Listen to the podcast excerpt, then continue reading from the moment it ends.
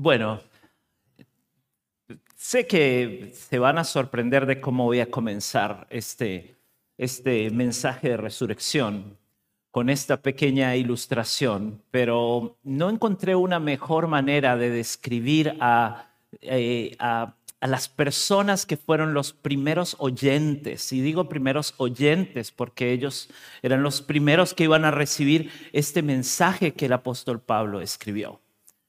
Y la mejor manera de describir, y hoy vamos a ir sobre Primera de Corintios 15, del 1 al 11, pero la mejor manera de describir a los corintios para mí era como unas personas que siempre estaban muy necesitadas de algo nuevo, necesitadas de alguna cosa que fuera algo más interesante. Y bueno, y se me ocurrió estos, los infomerciales. No sé si han visto los infomerciales, ¿verdad? Esos que a veces salen a la mañana o a veces también pueden salir o pueden tener hasta su propio canal, ¿verdad? Esos canales de TV compras. Y entonces en esos canales de TV compras uno ve cada producto, ¿verdad? Y muchos de esos productos, yo recuerdo que cuando mis hijas eran pequeñitas, estaban mirando esos infomerciales así, ¿verdad? Y esto, y el Mob House 5000X, ¿no? Y empezaban con esas preguntas de, ¿cansado de lavar los pisos de manera tradicional?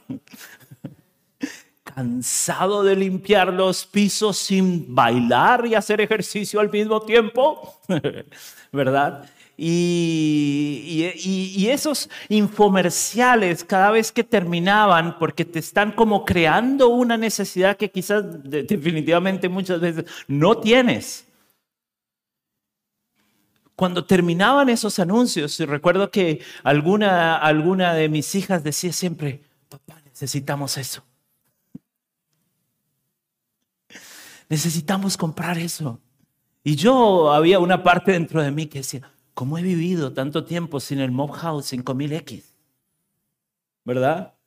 Y la mejor manera de escribir a los corintios es muchas veces eso, como mis hijas en ese momento que eran ingenuas y que siempre estaban tratando, o, o, los corintios siempre estaban como tratando de pensar de que lo que habían escuchado de Pablo no era suficiente que el consejo del Evangelio le faltaba algo. Tenía que haber algo más. Y en, ese, en esa sed de que tenía que haber algo más, siempre vemos a los corintios y hace falta mm, ver una rápida mirada sobre el libro para darte cuenta de que, de que ellos divagaban, terminaban divagando entre ser o supraespirituales, ¿verdad? Ya un punto muy místico y muy, muy escalofriante. O divagaban en, en ser súper liberales, donde aún les daba igual lo que hiciera su cuerpo, y porque por sí el cuerpo era el que pecaba, no, no el espíritu. Entonces vamos a ver que los corintios siempre divagaban y aún divagaban porque ellos estaban en busca y por eso es que este, este, libro va a tener un montón de veces la palabra sabiduría, porque, porque estaban siempre buscando una nueva sabiduría, un, algo nuevo, algo, una filosofía, una corriente nueva para abrazar, un maestro nuevo que llegaba y entonces ya hacía que Pablo no, no, no sonaba tan interesante. Aún nos dice de que tenían conversaciones que eran interminables y que esas conversaciones interminables habían corrompido aún su fe y aún el verdadero cristianismo que había sido enseñado a ellos. Y entonces es ahí, eh, con esto de telón de fondo, que podemos leer entonces Primera de Corintios capítulo 15, versículo 1 al 11. Del 15, todo ese capítulo es todo un pasaje donde Pablo va a hablar extensamente acerca de la resurrección de nuestro Señor. Pero vamos a leer solo el primer pasaje del 1 al 11. Y ahí Pablo va a hacer mucho énfasis de que Cristo resucitó verdaderamente. en cuerpo, no fue solo como un espíritu ahí, sino en cuerpo resucitó. Y la centralidad del Evangelio y cómo las dos cosas son inseparables. En el uno dice, ahora hermanos, quiero recordarles el Evangelio que les prediqué, el mismo que recibieron en el cual se mantienen firmes. Mediante este Evangelio son salvos si se aferran a la palabra que les prediqué. De otro modo, habrán creído en vano. Y ahora el 3. Porque ante todo les transmití a ustedes lo que yo mismo recibí, que Cristo murió por nuestros pecados según las escrituras, que fue sepultado, que resucitó al tercer día según las escrituras, y que apareció a Cefas luego a los doce, después se apareció a más de 500 hermanos a la vez, la mayoría de los cuales vive todavía, aunque algunos han muerto. Luego se apareció a Jacobo, más tarde a todos los apóstoles. Y por último, como a uno nacido fuera de tiempo, se me apareció también a mí. Ahora en el 9. Admito que yo soy el más insignificante de los apóstoles y que ni siquiera merezco ser llamado apóstol porque perseguía a la iglesia de Dios.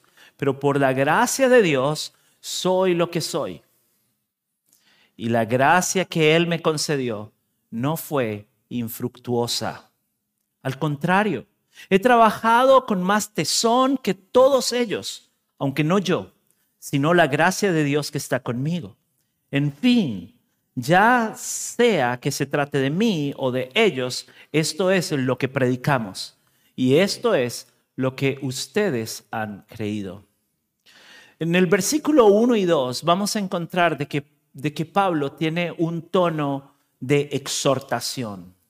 Pablo está ayudando a los corintios eh, y animándolos a ver de que ellos han creído en el Evangelio y que, y, que, y que aún esta gente que está siempre ávida, necesitada de nuevas olas de sabiduría, ellos tienen que aferrarse al Evangelio. Es más, es interesante que Pablo en 1 Corintios 2.2 dice, me propuse, más bien estando entre ustedes, no saber de cosa alguna excepto de Jesucristo y este crucificado. Es decir, esta gente que estaba siempre en busca de algo nuevo, de alguna filosofía de nueva, de algún nuevo maestro, Pablo dice, ¿saben qué? Yo me presenté ante ustedes y lo que yo me propuse de presentarles es como que si yo no supiera de otra cosa más que Jesucristo crucificado, más que el Evangelio. Él está ayudándoles a ver que el Evangelio es un anuncio y, y que es un anuncio en el cual nos dice de que Dios nos miró en compasión, nos tuvo misericordia, envió a su Hijo amado a morir a la cruz del Calvario, resucitó al tercer día y hoy nosotros podemos poner nuestra confianza en Él para salvación. Y de que nosotros no podemos hacer absolutamente nada por nuestros propios medios o por nuestros propios esfuerzos para salvarnos que la única manera para salvarnos es poniendo toda nuestra esperanza en Jesús y en su sacrificio. Y Pablo está ayudándoles a ver esto y de que este anuncio es en lo que ellos tienen que aferrarse. Pedro dice, porque Cristo murió por los pecados una vez por todas, el justo por los injustos, a fin de llevarlos a ustedes a Dios. Él sufrió la muerte en su cuerpo, pero el Espíritu le hizo que volviera a la vida. El Evangelio, más que cualquier cosa, es un anuncio. Es un anuncio que nos dice y nos recuerda que Jesucristo pagó el precio de nuestros pecados es un anuncio que nos recuerda de que en Él se cumplen las profecías, en que en Él nosotros podemos hallar salvación y esperanza. Es un anuncio. Y a veces tal vez puede uno quisiera agregarle cosas o quitarle cosas. ¿En serio es de confiar? Sí, es de confiar. Pero Pablo dice, hey, ustedes tienen que mirarlo a él. Recuerdan en números, en números pasa algo interesante. Y eso es aquel momento en que los israelitas en el desierto empiezan a murmurar en contra de Dios y de Moisés. Empiezan a renegar y empiezan a decir, Dios, ¿para qué nos trajiste hasta aquí? ¿Para qué esto? ¿Para qué aquello? Y después resulta que entonces hay víboras que empiezan a morderles. ¿Se acuerdan? Y entonces en ese momento, cuando ellos como han tomado esa postura de ser enemigos de Dios, a pesar de haber sido rescatados, están hablando y murmurando de Dios, ellos están recibiendo el castigo que merecían para, para ese momento. Pero en ese momento nos cuenta de que Dios le dice algo a Moisés. Y Jehová dijo a Moisés, hazte una serpiente ardiente y ponla sobre un asta y cualquiera que fuere mordido y mirare a ella vivirá. Y Moisés hizo una serpiente de bronce y la puso sobre un asta. Y cuando alguna serpiente mordía a alguno, miraba la serpiente de bronce y vivía. Esto es lo que está pasando aquí. Pablo les está diciendo, ¿ustedes quieren vivir? Miren a Cristo. Mírenlo a Él. Miren el Evangelio. Miren esa cruz. Miren esa tumba vacía. Mírenlo. Ustedes quieren vivir, tienen que mirarlo a Él. No miren sus filósofos, no miren todas esas, esas nuevas tendencias, no miren nada de eso, solo miren a Cristo y miren su sacrificio y miren la tumba vacía para encontrar salvación.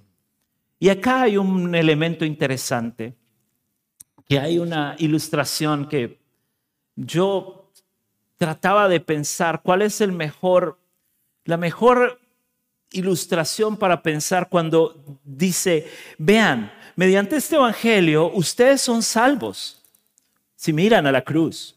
Pero si se aferran a la palabra que les prediqué, ¿cuál? La del Cristo crucificado. De otro modo, habrán creído en vano. Y la mejor ilustración que yo pensé de aferrarse, de, la, de, esta, de esta palabra que Pablo trata de hacerles ver, es imaginarnos de que estamos en un barco. Y el barco está navegando en un mar lleno de, de, olas y un violento mar. Y de un momento a otro nosotros salimos a caminar por ahí y en vez de estar en la seguridad de, la proa, de ahí del barco, nos caemos. Y entonces nos caemos y estamos ahí y tal vez sabemos nadar. Tal vez usted dirá, soy un gran nadador, ¿verdad? Aquí tenemos algunos. No voy a decir nombres, tranquilos. Tenemos algunos nadadores, ¿verdad? Buenos nadadores. Pero, ¿sabes? En un violento mar, con olas muy grandes, llena de animales, rápido vas a hacer la comida de tiburones. Entonces alguien se percata desde el barco que tú estás muriéndote o que te vas a morir pronto, te vas a cansar pronto. La tierra está a cientos de kilómetros de ahí. Y entonces te lanzan un salvavidas. El asunto es de que tanto y cuanto tú puedas aferrarte a ese salvavidas, será lo que te divida entre la muerte y la vida. Tanto y cuanto tú te puedas aferrar, mantener, retener ese salvavidas y no dejarte arrastrar por las corrientes, sino aferrarte a ese salvavidas, es lo que hará que tú no seas la comida de tiburones, sino que puedas ser rescatado. Ese es el ton, el, el sabor que Pablo está tratando de darle por el Espíritu. Ustedes tienen que aferrarse al Evangelio. Y aquí yo quiero animarte a ver esta primera aplicación. Y eso es que el llamado del Evangelio es un llamado a aferrarse radicalmente. Y quiero usar esa palabra radical tres veces hoy, en las tres aplicaciones que vamos a ver. Porque en realidad cuando decimos aferrarse radicalmente, es que vemos de que los corintos eran muy fáciles de irse para cualquier lado. Y Pablo les dice, aférrense al Evangelio. Aférrense radicalmente. Pero ¿qué de nosotros? ¿No nos es muy fácil a veces divagar? ¿No nos es muy fácil a veces caer en ciertos legalismos? Y pensar de que, de que por ahí no es suficiente. Hay algo más que le tenemos que agregar a esto. Hay algo más, tenemos que agregarle prácticas, tenemos que agregar, agregarle algunas cosas porque, porque no podría ser solo esto de creer. Y empezamos a caer en ciertos extremismos o podemos empezar a caer en ciertos legalismos o en ciertos exclusivismos teológicos y si nadie piensa igual que yo y en todo lo que yo pienso, entonces todos están, todos se van al infierno. O, por otro lado, podemos irnos para el otro lado, como también le pasaba a los corintios. Y es irnos hacia un liberalismo. Y podemos ser lo más liberal del mundo. O incluso podemos abrazar ciertas conmoviciones que por ahí parecen interesantes, como ah, el pensamiento positivista y, y, empezar a abrazar ciertas maneras de ver las cosas, como el materialismo. Y al final, de, al final comparar cómo pensamos y cómo, y cómo nos propone el Evangelio, y tal vez, y de hecho, ni se parece. No es ni una ni la otra es la centralidad del Evangelio. De poner la fe y la confianza en lo que Jesús hizo por nosotros. Y que no podemos agregarle nada a lo que Él hizo. Y no podemos quitarle nada a lo que Él ya hizo por nosotros.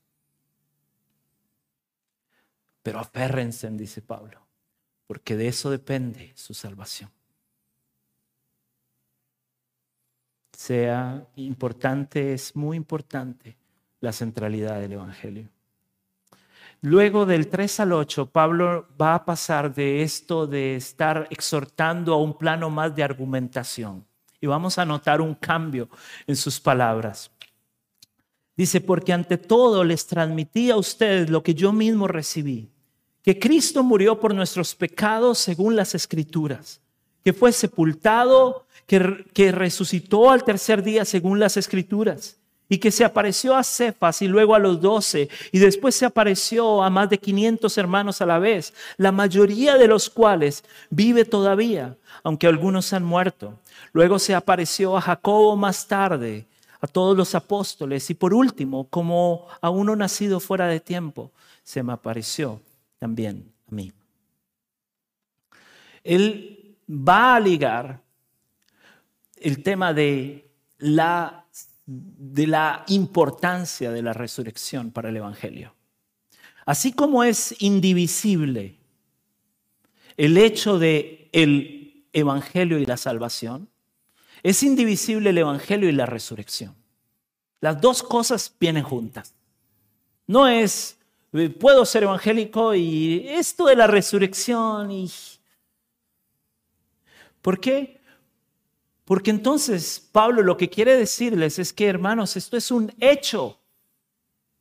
Esto es un hecho, esto no es solo una filosofía más. Esto no es solo un mito más de los que ustedes creen. Esto no es una experiencia más sensorial de las que ustedes están en búsqueda. Esto es un hecho. Y esto es un hecho en tres vías eh, importantes. Y ese es que es un hecho que fue anunciado. La muerte de Cristo la obra, la venida de Cristo, el nacimiento de Cristo, la obra de Cristo, cómo Cristo murió y cómo Cristo resucitó, todas esas cosas fueron anunciadas. Y por eso es que Pablo, en muy poquitas palabras, él va a hacer un doble énfasis en las escrituras. Va a decir dos veces las escrituras. ¿Por qué? Porque le está dando un doble énfasis a su discurso de que Cristo fue anunciado, de que este es un hecho que no surgió al azar, no fue que Dios se le ocurrió o fue que estamos tratando de encontrarle la vuelta. No, Jesús fue anunciado, su nacimiento, su ministerio y su resurrección fueron anunciadas. Y esto es increíble porque personas como David, Isaías, Ezequiel, Jeremías, Malaquías, en todos ellos vamos a encontrar profecías que apuntaban a Jesús. Sabes, hay más de 100 profecías en el Antiguo Testamento en relación a Cristo y su obra. 100. Y en todas ellas nos habla y nos da indicios y nos da detalles de cómo sería la venida, la muerte y la resurrección de Cristo. ¿Cuánto tiempo antes? Mil años antes de la venida de Cristo, 700 años antes de la venida de Cristo, 450 años antes de la venida de Cristo. Entonces Pablo lo que les está tratando de decir es, hermanos, la venida de Cristo su muerte y resurrección fue anunciada. Es un hecho anunciado. No es que a alguien andaba por ahí y se le ocurrió, como sus maestros o como aquellos que hoy ustedes consideran autoridades. Fue algo anunciado.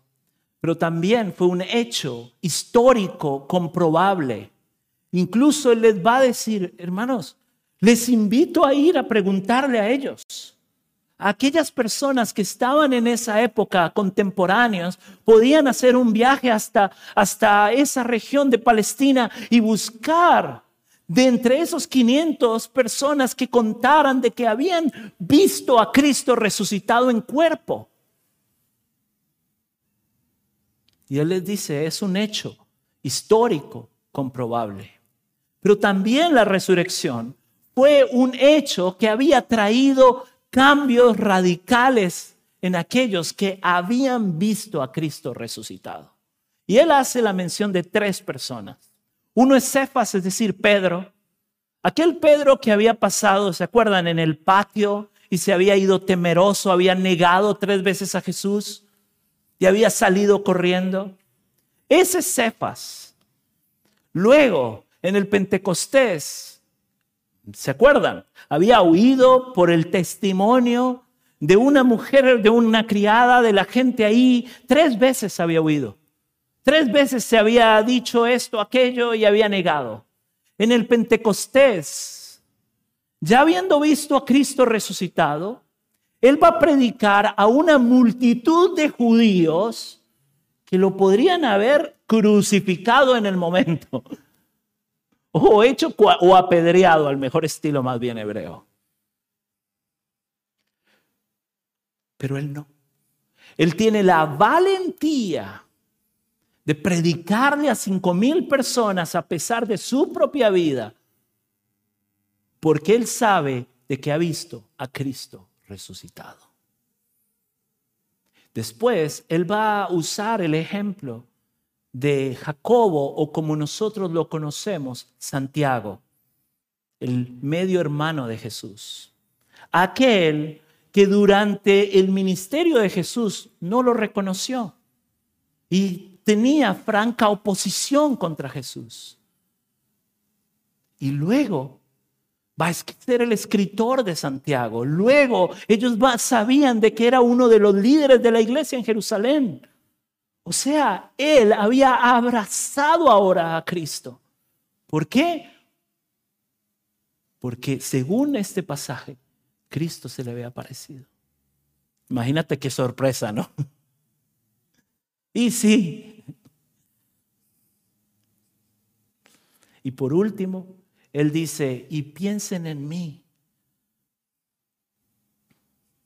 Esta resurrección también me cambió en mí.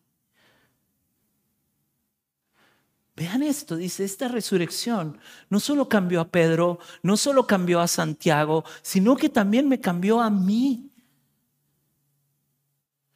Quien era el peor perseguidor de cristianos de la época. quien buscaba la manera todo el tiempo de llevarlos encarcelados y que negaran su fe. Pero Cristo se me apareció a mí. Y sabemos de que hablando en castellano, tal vez lo que, lo que Jesús le dice en aquella aparición en Damasco es, Pablo, ¿no te das cuenta de que si tú haces esto, en realidad eres tú el que más se afecta? No soy yo. Es muy duro darle golpes a un aguijón. ¿Quién, quién en su sano juicio lo hace?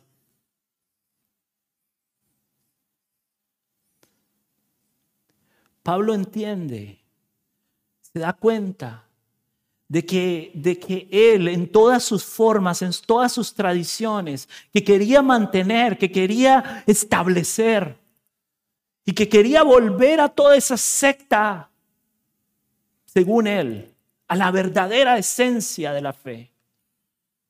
Así fuese de que fueran apedreados ellos o fueran encarcelados. Así fuese por lo que fuese. Él se da cuenta de que en realidad el que está en el error es Él. Y entonces Él hay un cambio radical en Él. Entonces la resurrección fue un, Él trata y ayuda a los corintios a ver de que la resurrección fue un hecho, un hecho anunciado, un hecho comprobable, un hecho que traía cambios radicales, como los que había ocurrido en estas personas y en Él mismo. Y aquí quiero preguntarnos, como una segunda aplicación,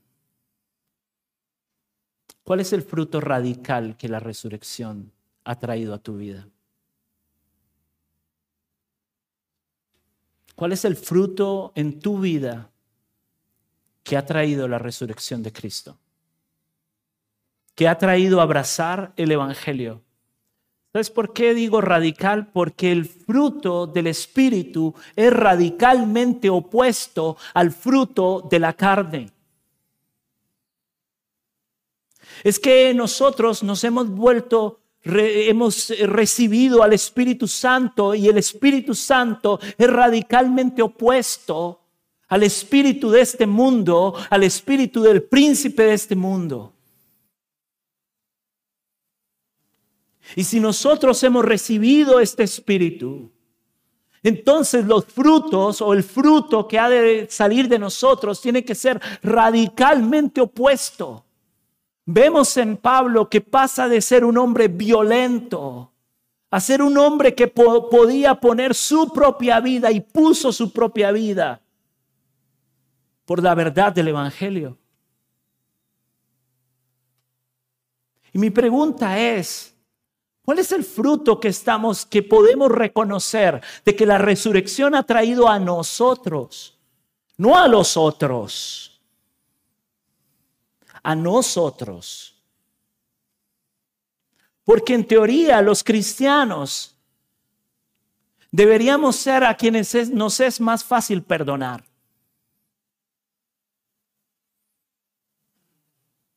En teoría, los cristianos debería ser a quienes, a quienes nos es más fácil ser fieles.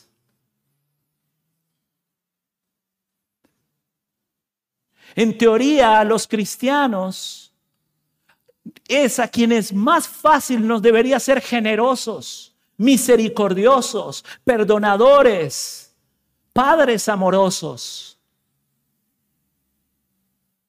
acatantes de las autoridades.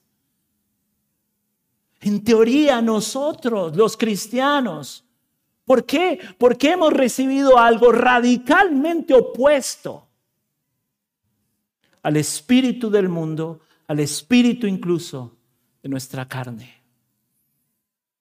Hemos recibido una nueva naturaleza gracias a la revelación de Dios, a la resurrección de Dios de Cristo. Porque el poder de Cristo habita en nosotros y es radicalmente opuesto al espíritu del mundo. Y porque cuando nosotros vemos lo que, lo que hemos recibido en la cruz y hemos recibido en la tumba vacía, nos damos cuenta que lo que recibimos ahí fue gracia, fue perdón, fue misericordia, fue amor. Que cuando teníamos que recibir castigo, juicio y una condenación, recibimos todo lo contrario.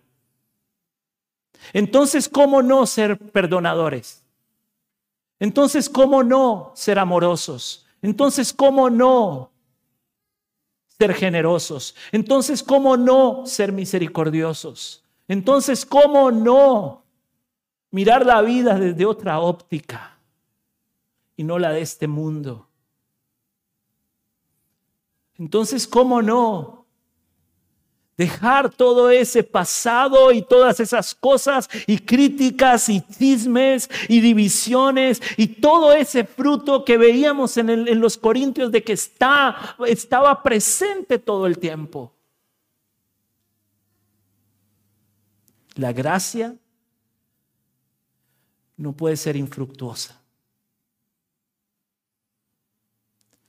La gracia que hemos recibido tiene que traer un fruto radical. Y por último, Pablo en el 10.11 va a hablar de que él ha trabajado y que a pesar de que abruptamente Cristo se apareció a él, abruptamente cambió su vida, abruptamente cambió el destino que parecía tener dice que al contrario, he trabajado con más tesón que todos ellos, aunque no yo, sino la gracia de Dios que está conmigo. Y aquí no se me ocurrió nada mejor que imaginarnos en este escenario de qué pasaría. Hoy estamos imaginativos. ¿Qué pasaría si tú descubrieras la cura del SARS-CoV-2 o como le llamamos el, el, el cobicho, como le hablan así. No digo la vacuna, digo la cura. O sea, que descubriéramos algo, que, que, que supiéramos de que si alguien la toma antes de enfermarse, nunca se va a enfermar. Y que si alguien que se enferma la, la toma, es 100% de que se va a sanar inmediatamente. ¿Qué pasaría si tuviéramos algo así? La cura. Y bueno, y si has pensado y si tu primer pensamiento fue la vendería, no, no eres muy altruista. Se lo vendería a los chinos. No, no, o sea, no, no, no. ¿Saben? Yo pienso de que Pablo ha tenido un encuentro tan fuerte con Cristo. Y él sabe de que los judíos por un lado están siempre en busca de señales. Es ese pueblo que está tratando a través de tradiciones y formas y demás encontrarse con Cristo, con Dios, de alguna manera.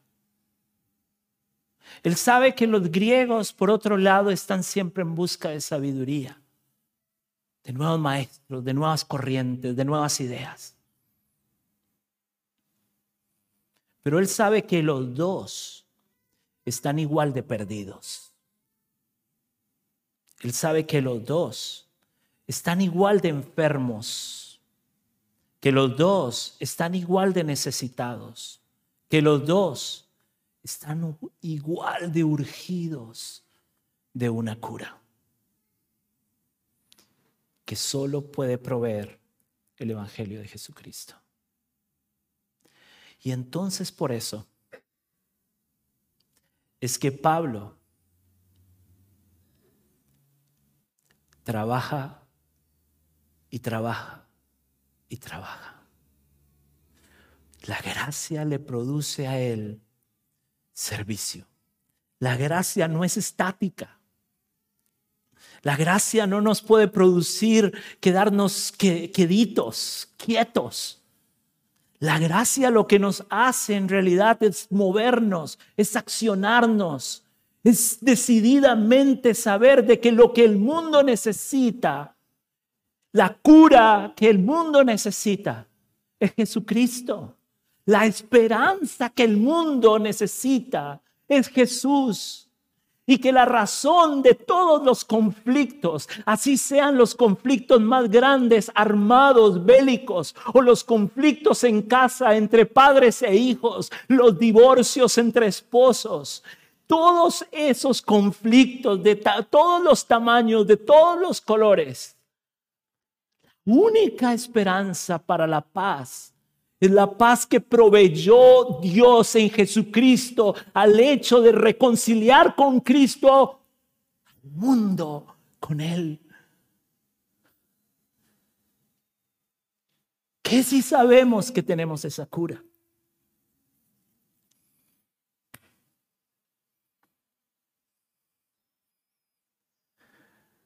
¿Qué si sabemos de que la llave para la restauración del hogar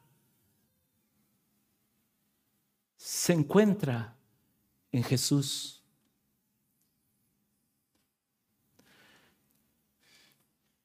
Y aquí no puedo decir otra cosa que lo que nos tiene que generar es pasión radical.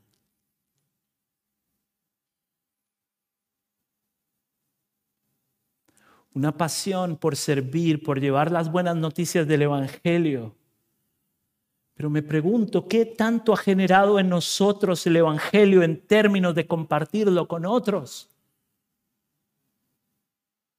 ¿Qué tanto está generando en nosotros si sabemos de que la única esperanza del mundo se encuentra en Jesús? Y que no solo la esperanza en términos de lo que la gente está viviendo hoy de este lado del cielo, sino la esperanza después del otro lado. Recuerdo a mi suegro siempre, un recuerdo que tengo de él es que, bueno, él fue pastor muchos años. Y me acuerdo que, bueno, yo era pastor de jóvenes en la iglesia. Y a veces nos ocurría de que, bueno, alguien moría, ¿verdad? Como en todas las iglesias, ¿no? Todos los... alguien moría y, y era una hermana un hermano fiel de la iglesia. A veces hasta podía ser un joven de la iglesia o algo, algo abrupto. Y me acuerdo de que cuando hacían, se hacía el servicio en la iglesia, yo sabía de que él usara el texto que usara, siempre iba a caer al mismo lado. Y eso era de que como había mucha gente, habían mm, servicios que, bueno, prácticamente la iglesia se llenaba porque, bueno, era un montón de personas que no asistían a la iglesia, que no eran cristianas. Y él siempre en algún momento iba a caer a esta frase, algo como esto era, si usted quiere volverle a ver, si usted le quedaron conversaciones inconclusas, abrazos todavía que no dio, la única manera que le vuelva a ver es que usted conozca a Jesucristo también. Eso era como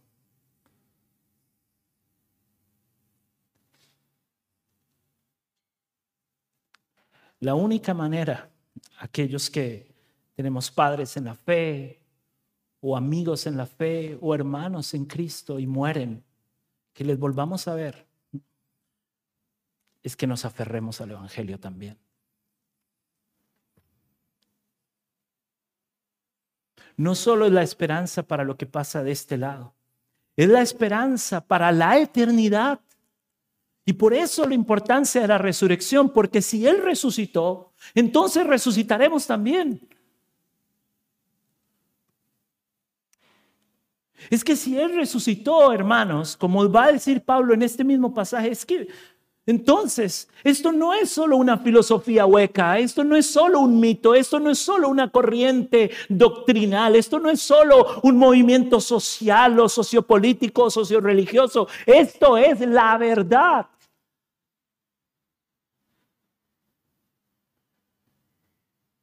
Si Él resucitó, entonces nosotros resucitaremos con Él.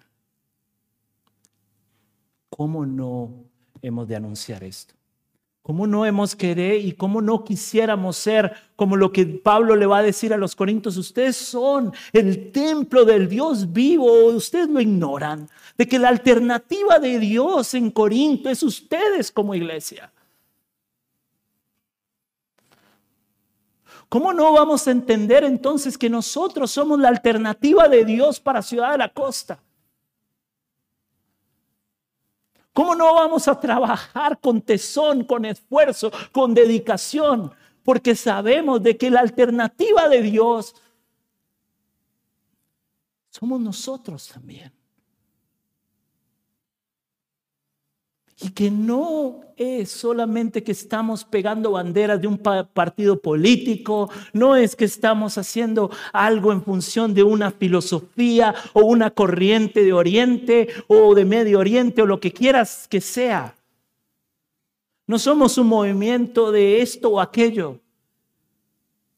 Si Cristo resucitó, Él cambió la historia, cambió nuestra propia historia y puede cambiarle la historia a las familias que abracen el Evangelio también. Así que para terminar quiero decirte rápidamente tres cosas y eso es con, con signos de exclamación incluidas. Sí, verdaderamente ha resucitado. Sí, verdaderamente importa la resurrección para el Evangelio. Y por último, sí, otro gran sí, sí, verdaderamente la resurrección puede traer cambios para nuestras propias vidas. Quiero animarte a alabar el nombre del Señor por su victoria en la cruz y por su victoria en la tumba vacía. Porque Él estaba escribiendo una nueva página para nosotros, una página en blanco. Y esa página en blanco, Él quería escribirla junto a nosotros, ahora y en la eternidad. Oramos.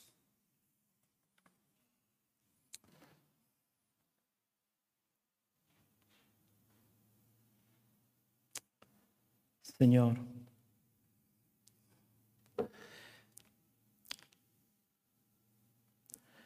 alabamos tu nombre, Señor. Ayúdanos, Señor, a aferrarnos radicalmente al Evangelio. Ayúdanos a no desviarnos ni a la derecha ni a la izquierda. Y ayúdanos, Señor, a que este Evangelio traiga cambios radicales en nosotros un fruto radical. Que donde hay división nosotros seamos los instrumentos de perdón. Que donde hay odio nosotros seamos los instrumentos de reconciliación. Porque entendemos que eso es lo que hemos recibido de tu parte.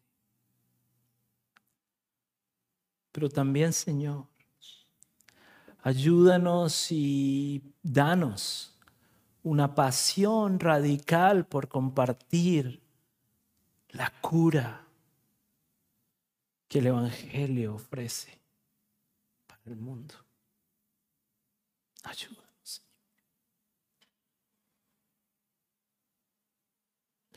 Perdónanos, Señor, si nos hemos desviado y en vez de abrazar el Evangelio, hemos abrazado el materialismo. O en vez de abrazar el Evangelio, hemos abrazado el legalismo. Perdónanos, Señor. Perdónanos, Señor, si no hemos dejado que tú traigas este fruto radical a nosotros. Y hemos sido, Señor, los principales cómplices para que, tú, para que esos cambios no ocurran en nosotros. Perdónanos, Señor. Gracias porque en ti hay esperanza. Gracias. Y gracias, Señor, porque tú nos puedes llenar de una pasión por compartir nuestra fe con otros, Señor. Gracias, Señor. Gracias porque hemos abrazado algo que es mucho más que mucho, pero totalmente otra cosa que un mito o que una filosofía. Hemos abrazado un hecho el hecho de que tú resucitaste. Y que si tú lo hiciste, nosotros estaremos para siempre contigo. Amén. Cantamos una canción.